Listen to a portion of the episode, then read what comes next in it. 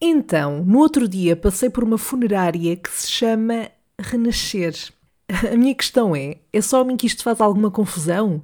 É que eu sinto que estão a promover algo que não podem dar.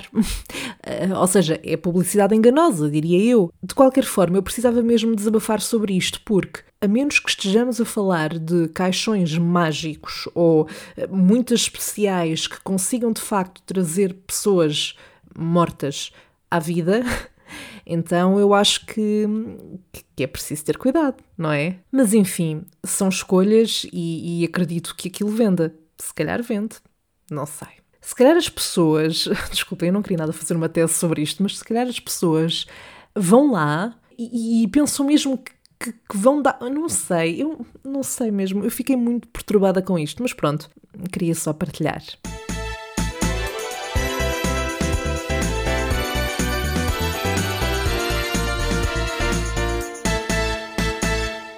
Olá, Sherry! Como é que nos estamos a aguentar? Hum?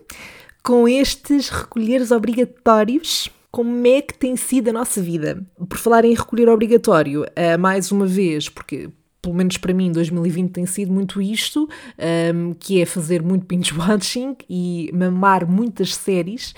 Um, e então, este, esta semana que passou, vi The Queen's Gambit, uh, que está na Netflix, uh, e portanto eu já tinha visto muita gente a falar sobre a série e fiquei com curiosidade.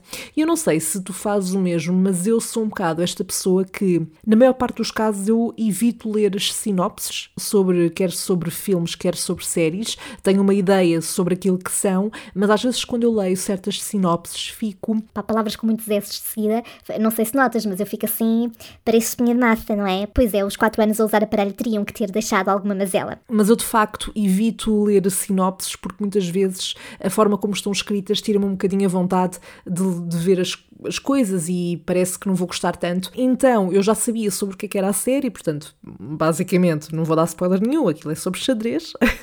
e eu, pelo menos, até achei aquilo viciante. Acho que está muito bem, uh, está muito bem escrito, está muito bem produzido e é, e é viciante. E fiquei com muita vontade de jogar xadrez. Que eu, a última vez que joguei, devia ter pai uns 6 anos, porque foi na primária, nós tínhamos, foi pai durante um período, tínhamos um dia de semana em que jogávamos xadrez. Claro que eu deveria ser péssima e provavelmente hoje também seria.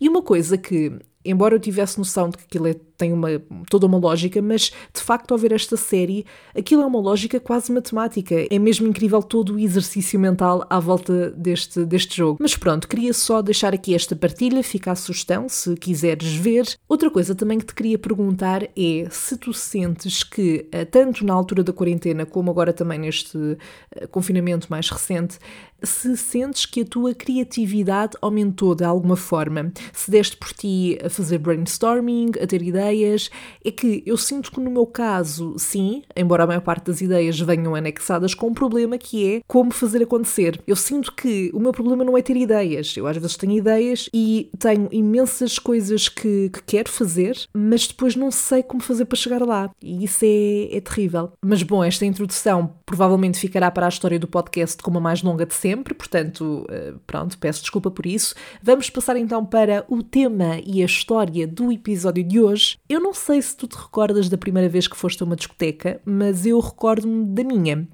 Uh, e não é que tenha sido um desastre completo, uh, mas é mais uma daquelas histórias que podiam ter sido evitadas não fosse a ingenuidade dos meus 15 ou 16 anos.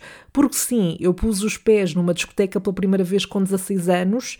Uh, eu não quero estar a dizer 15 porque eu acho que os meus pais nunca iriam deixar tão cedo. Se bem que 16 também acaba por ser um bocado cedo, digo eu. Não sei, já não sei o que é, que é cedo, o que é, que é tarde, isto está sempre a mudar, não é? mas eu lembro-me que na altura foi super difícil também convencê-los a ir, tanto que dessa vez eles até me disseram que, sim senhora, até podes ir, mas voltas tipo à uma da manhã. E eu estou a dizer que é uma da manhã, mas até desconfio que o limite imposto fosse até mais cedo, tipo meia-noite. Não tenho a certeza. Ah, mas provavelmente foi uma da manhã. A verdade é que também o facto de ir com um grupo ainda grande de amigos que eram da minha secundária e um deles, por exemplo, também era um grande amigo meu, era e é, acho que também lhes deu mais margem de manobra para confiarem e acabarem por me deixar ir. Mas tudo nesta saída foi muito à toa. Eu já não me lembro como é que surgiu, eu sei que estava num grupo de pessoas no qual era próxima para aí de três, e depois dava-me bem com uma ou outra, havia umas com quem eu nunca tinha falado falado, ou, ou se tinha falado, tinha interagido muito pouco. Mas pronto, isso não seria grave. Só que foi a minha primeira saída a uma discoteca e eu não fazia a mínima ideia de como as coisas funcionavam. Não, não fazia. Eu tinha aqui a ideia dos filmes e de coisas que me contavam, mas nunca tinha estado numa discoteca. E uma das coisas foi, por exemplo, a nível do consumo obrigatório de bebidas. Eu nem fazia ideia que isso era uma cena. Mas uh, já aí vamos. Esta era uma discoteca que existiu para aí só durante um verão ou dois, eh, no máximo, aqui na zona da Costa da Caparica. E eu já não me lembro do nome. Eu lembro-me que tinha um teto que fazia uma espécie de balão. Era super aesthetic. Mas eu de facto não me consigo lembrar do nome da discoteca. O que eu me lembro muito bem é de estar super mal vestida. Ou seja, na altura achava que aquilo resultava. Obviamente, é tal questão. Nós, nós crescemos e, obviamente, os nossos gostos e a nossa, o nosso sentido de moda acaba por eh, mudar. Uh, mas para perceberes o quão inexperiente eu era em termos de saída à noite, eu não tinha uma roupa que fosse propriamente de sair à noite. Entre aspas, o que é que é isso de uma roupa de sair à noite também, não é?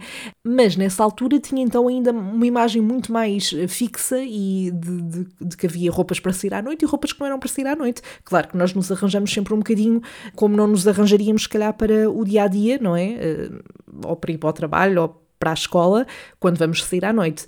Mas pronto, tudo aquilo que eu tinha no meu armário era tudo muito teenager girl que estuda humanidades. Portanto, eu acabei por levar o único vestido que tinha no armário e que era um vestido uh, vermelho. Por acaso tinha um corte até giro, porque tinha o ombro à mostra, mas depois o padrão era era feio, era, era assim coisas, pareciam coisas do mar.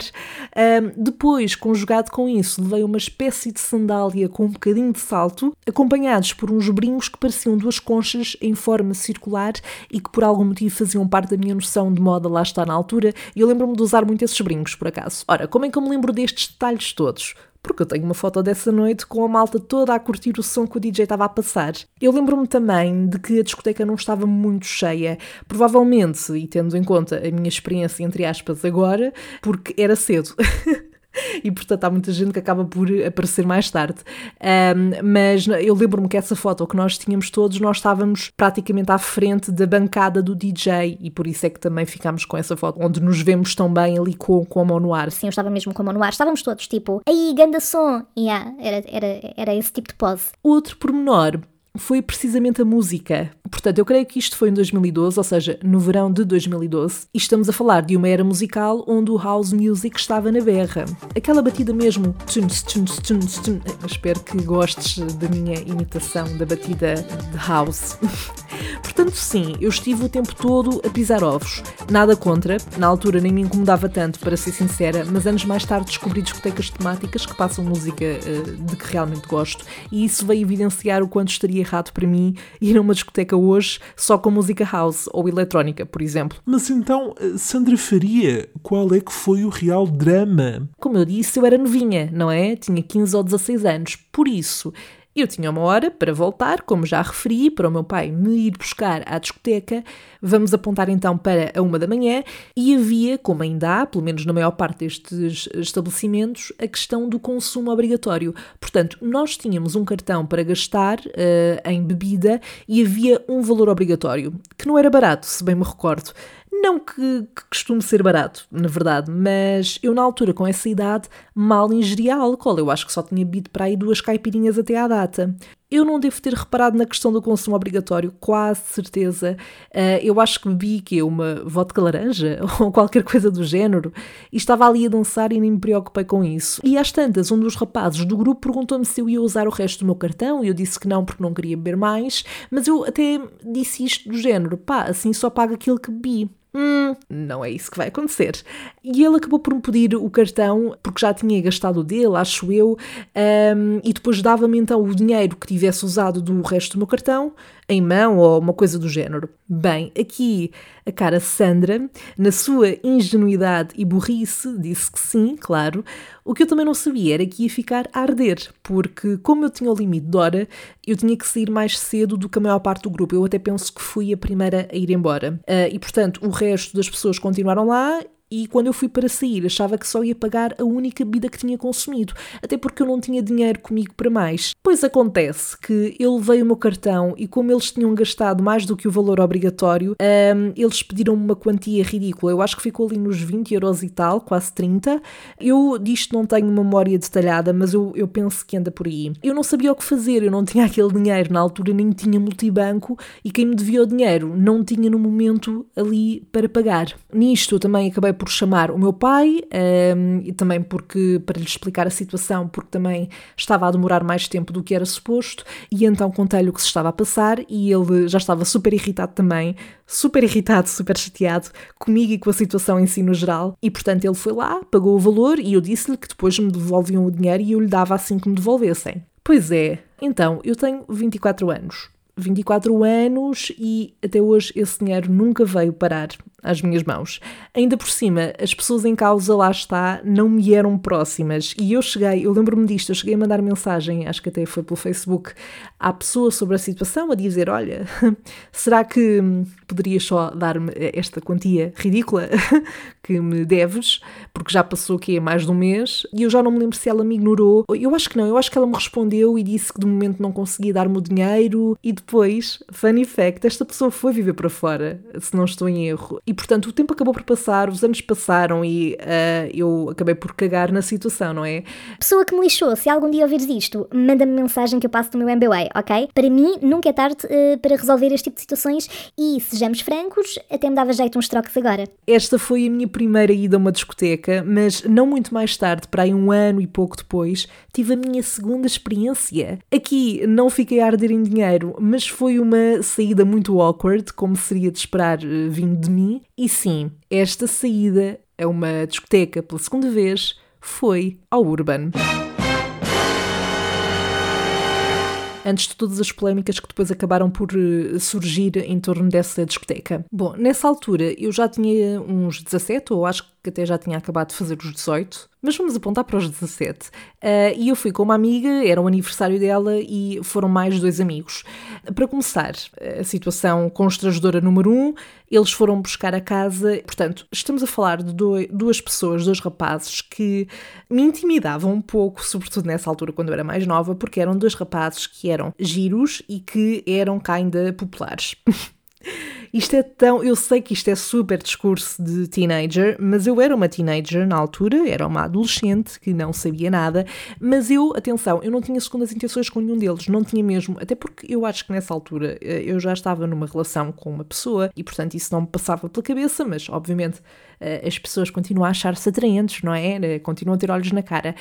Mas a mim o que me intimidava mais é que, oh meu Deus, eu estou a sair à noite com duas pessoas que são tipo ainda populares ou seja, são aquelas parvoices uh, da, nossa, da nossa adolescência. Pronto, eu sentia-me assim um bocadinho mais tímida porque não queria fazer figura de parva. Mas fiz, claro que fiz. Porquê? Porque no momento em que entro no carro, tropeço-me toda. Quase caio no chão, quase torço o tornozelo ao sentar-me no banco de trás, porque basicamente era daqueles carros que não, eh, não têm as portas atrás, portanto só têm as, do, as da frente, e por isso eu tinha que entrar pelos bancos da frente. Claro que eles riram, eu ri-me, de nervoso, como na maior parte da minha vida, e pensei, como penso muitas vezes, porque é que eu faço isto a mim própria. Mas pronto, lá fomos. Não foi a primeira e também não foi a última vez que fui constrangedora à frente de pessoas que uh, queria impressionar de alguma forma, ou pelo menos a quem queria mostrar que podia ser cool. E aqui entre nós, e por favor diz-me se estiveres comigo nisto, porque é muito bom não me sentir sozinha neste campo, mas eu tenho a tendência a fazer figura de otária sempre que estou perto de alguém, lá está, que me intimida de alguma forma, ou quando tenho uma crush por alguém. É que nem era o caso, portanto, eu não tinha uma crush por nenhum dos dois, porque não metia isso como possibilidade sequer. E muitas vezes é o que acontece quando eu acho alguém interessante e, sobretudo, se quiser que a outra pessoa ache o mesmo de mim, nem que seja assim um bocadinho, eu acabo por fazer alguma merda que exclui essa possibilidade. Mas olha, é lidar, uh, pode ser que haja alguém que olhe para isso como parte do meu charme. Bom, depois o resto da noite também foi um bocadinho estranha. Nós chegámos ao Urban e quando queríamos entrar, um dos amigos da minha amiga ficou de fora porque não tinha levado o BI ou o cartão de cidadão e por isso acabámos por entrar eu, ela e o outro rapaz. Eu já nem me lembro para onde é que o outro foi, mas se fosse hoje, acho que não teria entrado ou não teríamos entrado e acabaríamos por ir a outro sítio onde ele conseguisse entrar, eh, porque é muito, muito fatela deixar alguém de fora. Eu não sei se era porque nós tínhamos guest, não, não, já não me lembro, já foi há muito tempo. Mas então lá fomos nós na mesma para a discoteca. Opa, e sim, eu era nova, mas eu juro eu juro que achei ridículo ver lá raparigas e rapazes claramente com 14 ou 15 anos. Não estou a exagerar, eu lembro-me disso. E depois sinto que eu e a minha amiga estávamos um pouco à toa. Uh, o outro rapaz que entrou connosco acabou por encontrar lá pessoas também que conhecia. Entretanto, a minha amiga foi abordada uma ou duas vezes por rapazes e não foi uma coisa de chill, foi super desconfortável. Nós só queríamos estar na boa, dançar e ao início até estávamos entusiasmadas porque toda a gente falava no Urban nessa altura e por isso achámos que nos íamos divertir imenso. Mas honestamente, para mim foi só né? Também não fomos embora muito tarde, eu não me lembro de muitos mais detalhes sobre essa noite, um, sobretudo porque não foi uma noite nada marcante, nem para mim nem para a minha amiga, diria eu, mas também creio que foi essencialmente isto, portanto não houve assim muito mais a acontecer. Ou seja, isto para dizer o quê? Que as minhas primeiras duas experiências em discotecas foram um fail, mas eu diria que faz parte, não é?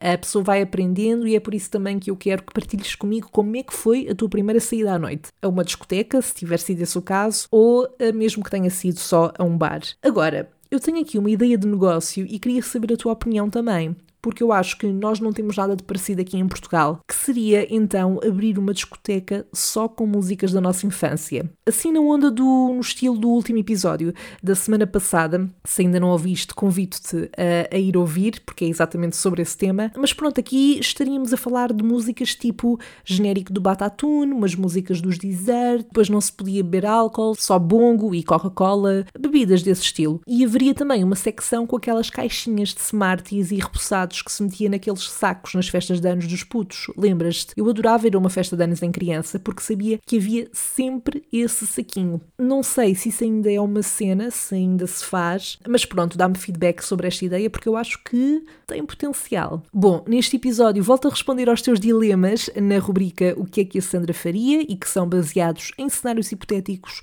ou em histórias reais e sobre os quais eu tenho que dizer como reagiria ou o que é que faria se estivesse nessas mesmas situações e nesses dilemas. Por isso, bora lá ver então que dilemas é que me enviaram para este episódio.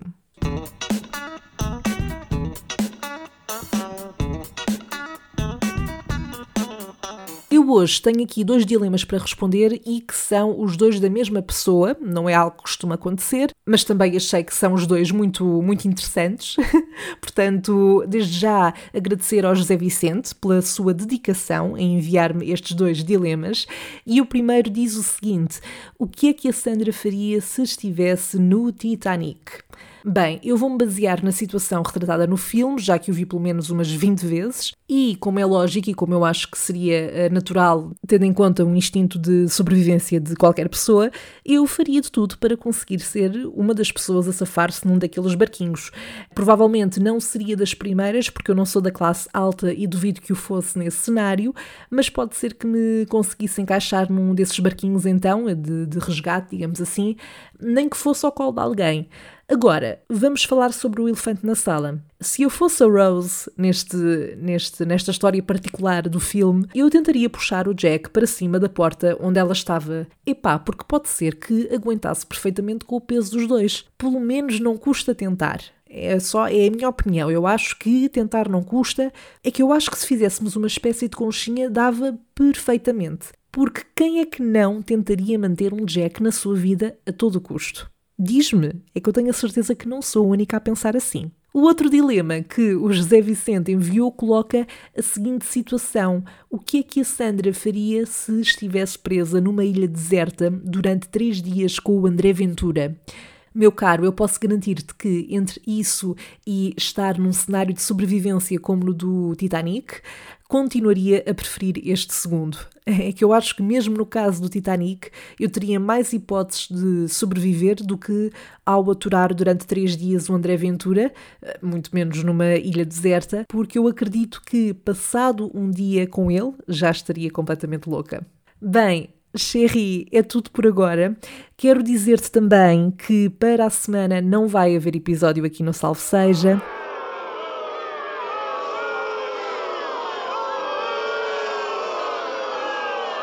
Sim, sim, eu sei, mas espera, calma, deixa-me já começar por pedir desculpa.